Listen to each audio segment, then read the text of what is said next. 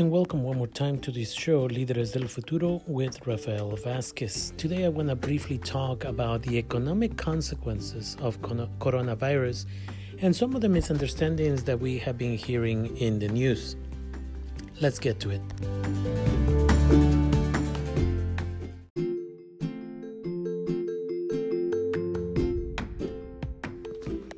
The news media has been focused for a while now on the health consequences of coronavirus. People are talking about not touching surfaces uh, in public areas as much as possible. And now we are moving to suggestions of if you are 60 years old or older, try to avoid being in public because you're more susceptible to being to getting sick and getting the virus also people who have respiratory problems and other individuals who have other health issues. Because if your immune system is already uh, hurt in some way the coronavirus could make this very very um, bad for your health if you come into contact with it. And you're more susceptible to it.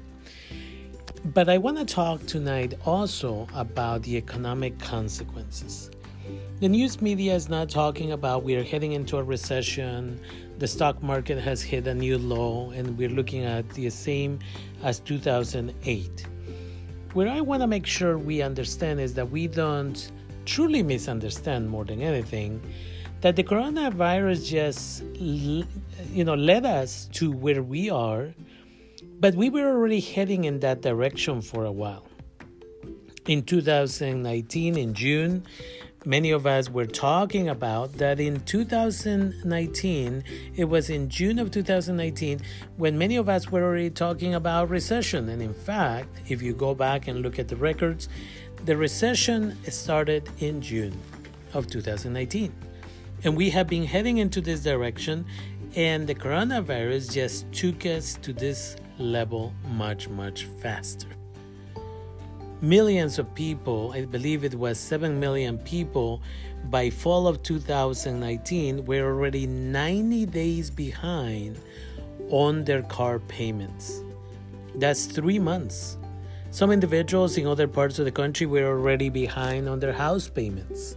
Some individuals were being affected because the increase in rents and again inflation had created the need for them to borrow put everything on their credit cards perhaps and then not be able to make the payments. And then we have individuals who started losing hours in their job. And as a result of that, their paychecks became smaller, but they had no savings.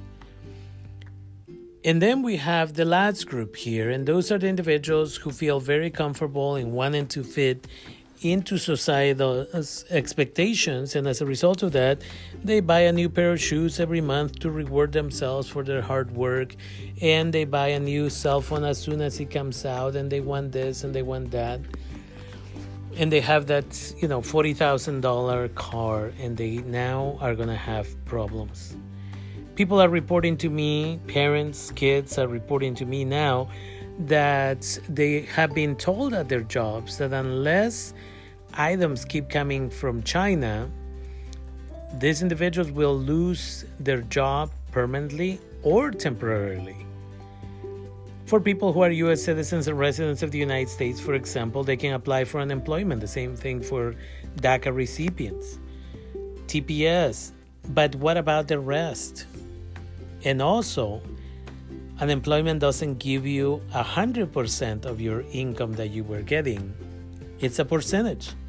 It's important that we pay attention to this. Huge companies like Procter & Gamble already sent an email last week saying unless supplies from China started arriving to, to the United States in the next 2 weeks, by mid-April in the United States there will be a shortage of certain products including toilet paper, toothpaste, and other basic or basic of products. Locally in Sonoma County, we are hearing already of some individuals who are getting notices from their employers that says, at first we're going to cut down a few hours on some of you, and if it doesn't get better, we are going to end up having to let go of some of you, or perhaps temporarily, you know, dismiss some individuals and only work with essential personnel.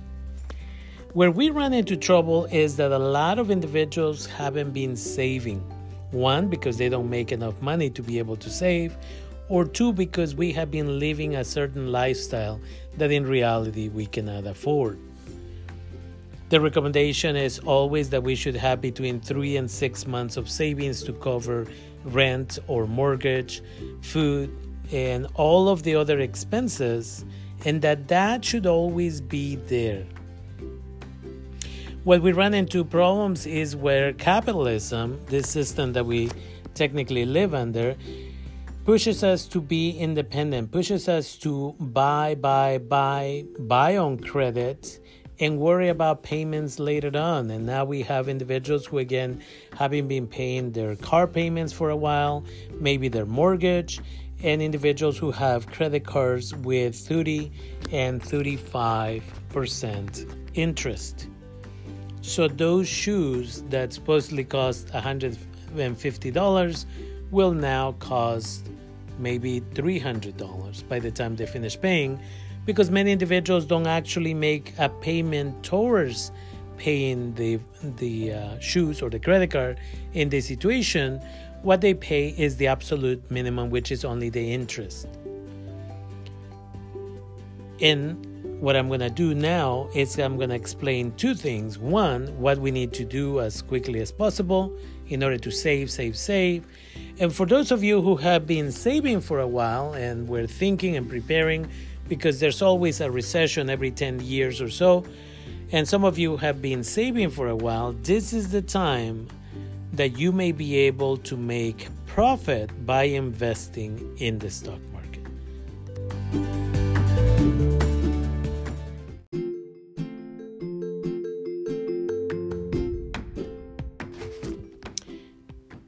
people are coming over and asking, What am I going to do if I lose my job?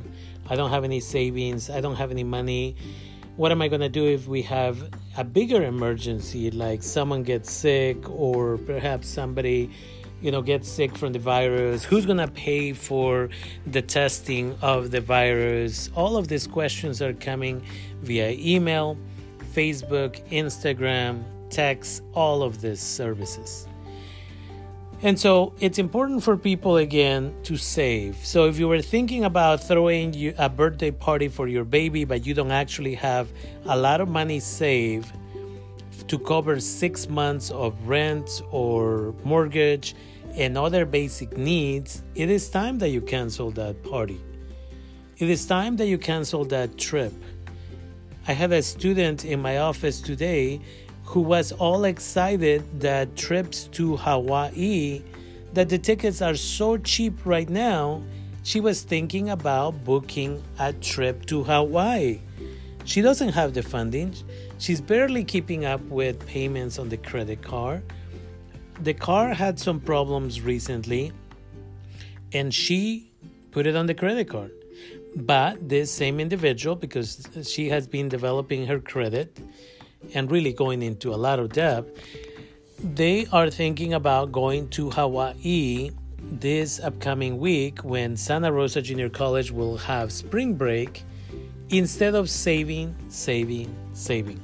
So, again, if you were thinking of buying that new cell phone, if you were thinking of buying things that you don't really need right now, it's time to stop yourself and say, I need to move this money towards my savings account, my money market account, where it will make, you, make me a little bit of money so that I don't end up losing as a result of inflation the value of the dollar.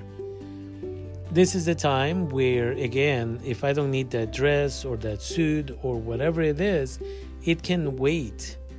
This is the time when we sit down with our families and we have an honest conversation.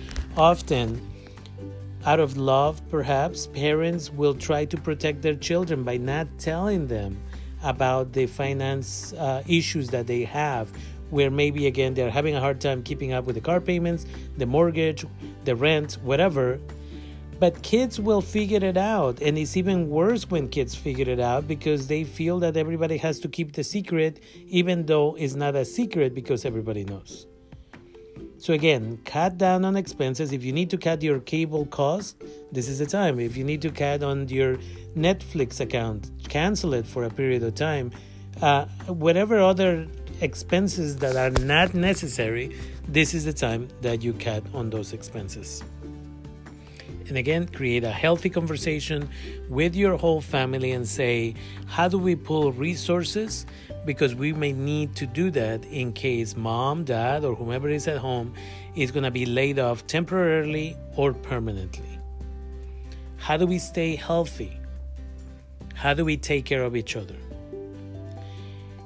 And those are things that we need to be uh, care of immediately. The other report that came in just a few hours ago is that the scammers are already coming out and taking advantage of people. So, because cash money is possibly contaminated with the coronavirus, because so many people touch it and then it changes or exchanges hands very quickly, here are a couple of things. One, it is recommended that you use your debit card or your credit card to pay for your items and then pay it off as quickly as possible on the credit card so you don't accrue any interest. Two, Again, the report is coming in that individuals are getting emails pretending to come from a bank that they use and saying, because of the coronavirus, we need you to create this additional account to keep your money secure. We need you to get us your social security number, this, that, the other.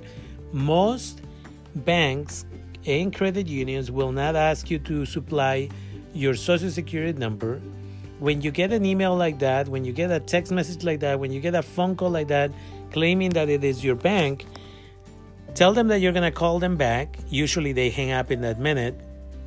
Two, contact via phone your bank or credit union and ask if they were the ones who initiated the call and then take it from there. But there's a lot of scammers that are coming around and using this as an opportunity to steal your money.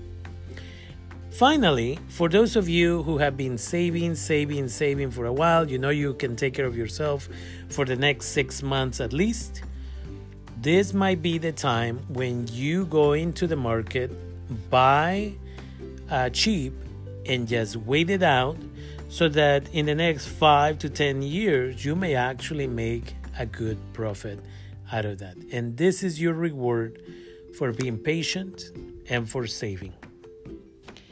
With that said, we are recording this on March 9th, and we are going to have an event at Santa Rosa Junior College hosted by Mecha de SRJC.